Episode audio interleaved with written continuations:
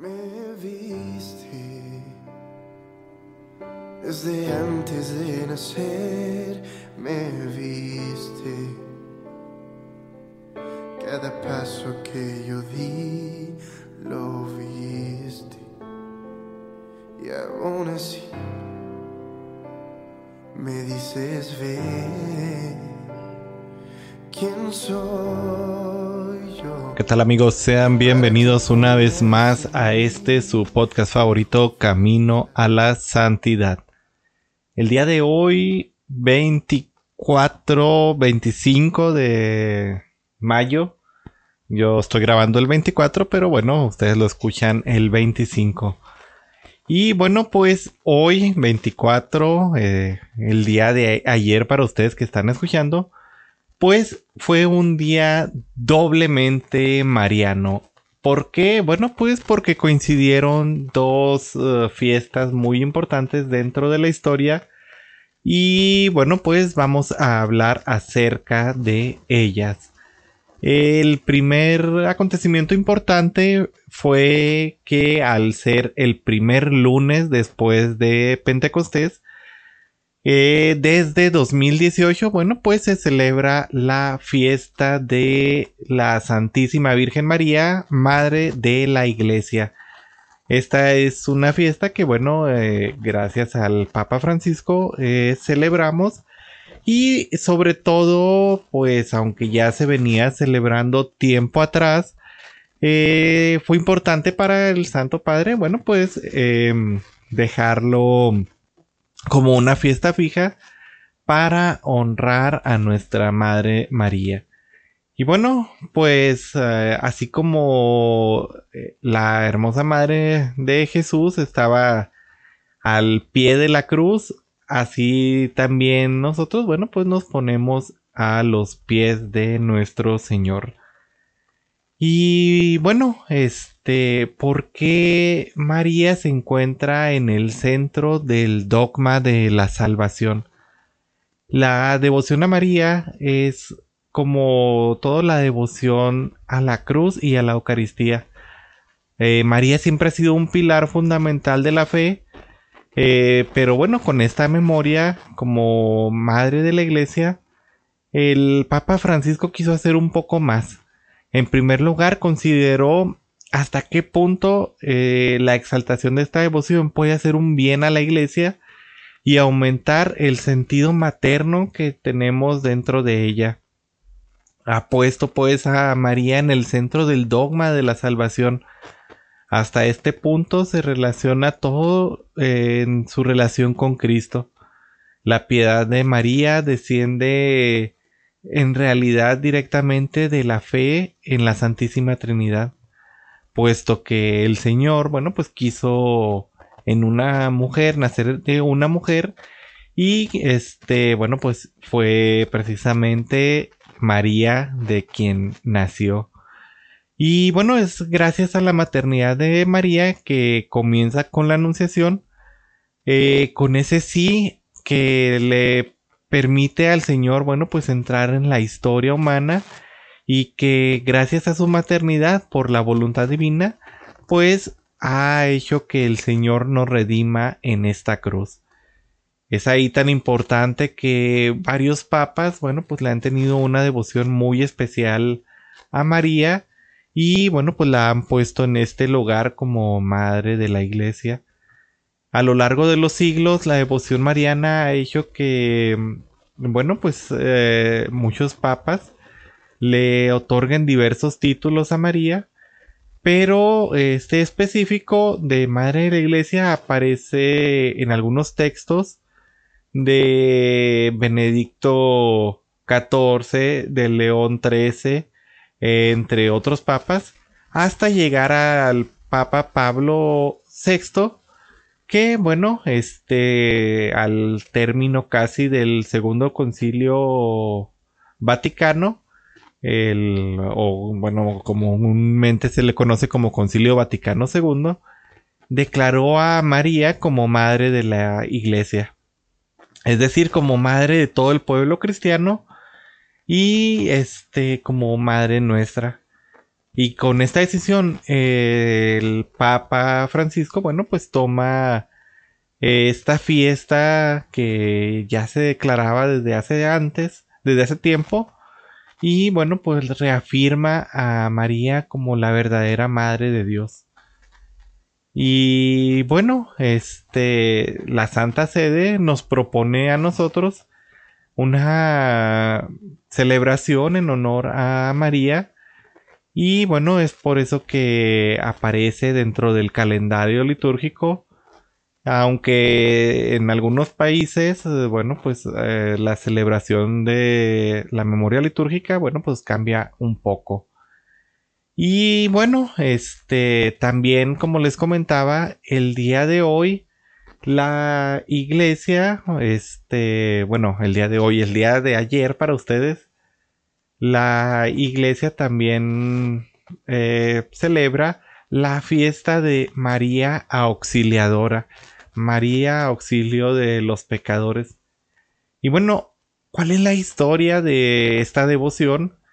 Eh, se remonta a la ciudad de Constantinopla allá por el 345. Y bueno, pues este San Juan Cristóstomo en aquel momento dijo que María era el auxilio potentísimo de Dios. Eh, posteriormente, bueno, pues se fue haciendo un poco más ah, conocida esta fiesta como la auxiliadora de los enfermos allá en el 1500, en el 532, perdón. Después San Juan Damasceno en el 749 es el primero en propagar la joculatoria de María Auxiliadora ruega por nosotros. Y bueno, este sigue sigue en el tiempo hasta que en Ucrania, en Rusia se celebra por primera vez la fiesta de María Auxiliadora el primero de octubre del año 1030 y desde ese entonces, bueno, pues se ha estado celebrando gracias a que la ciudad se salvó de una terrible invasión de una tribu bárbara de paganos que la invadió. Eh, más adelante en el 1572 el Papa San Pío V ordenó que en todo el mundo católico se rezara en las letanías esta advocación de María Auxiliadora. Eh, esto porque, bueno, en este año Nuestra Señora libró eh, piadosamente en la batalla de Lepanto a toda la cristiandad que venía a ser destruida por un ejército maometano de 282 barcos, pero gracias a la devoción al Santo Rosario, bueno, pues se logró vencer en esta batalla de Lepanto. En el 1600 los católicos del sur de Alemania hicieron una promesa a la Virgen de honrarla con este título de auxiliadora si los liberaba de la invasión de los protestantes y hacía que terminara la terrible guerra de los 30 años. La Madre de Dios les concedió ambos favores y pronto ya había más de 70 capillas con el título de María Auxiliadora. Y bueno, pues eh, fue en 1814 cuando el Papa Pío VII, eh, que se encontraba prisionero del general Napoleón, prometió a la Virgen que el día en que llegara a Roma en libertad, declararía ese día como la fiesta de María Auxiliadora. Es así que inesperadamente el pontífice quedó libre y llegó a Roma el 24 de mayo. Es así que, bueno, pues desde ese entonces, desde 1814, cada 24 de mayo es conocido como el Día de María Auxiliadora. Y bueno, eh, de las cosas más sorprendentes es que en 1860 la Virgen María, la Santísima Virgen, se le aparece a San Juan Bosco y le dice que quiere ser honrada con el título de auxiliadora y le señala el sitio para que le construya en Turín, eh, ahí en Italia, un templo. Eh, la obra empezó, el templo con sus tres monedas de 20 centavos cada una, pero fueron tantos y tantos los milagros que María Auxiliadora empezó a obtener que en solo cuatro años estuvo terminada esta gran basílica. el santo solía decir que cada ladrillo de ese templo corresponde a un milagro realizado por la Santísima Virgen, un milagro arrancado por su intercesión a nuestro Señor. Y bueno, desde aquel santuario comienza a extenderse por el mundo esta devoción a María bajo el título de auxiliadora de los cristianos. Eh, título que bueno, pues ya hemos visto que se le daba ya desde mucho tiempo atrás. Y bueno, pues algunos datos históricos eh, que me gustaría compartirles, bueno, es que como hemos visto el nombre se le daba ya desde el 1030 a la Virgen María allá en Ucrania por haberlo liberado de esta invasión bárbara.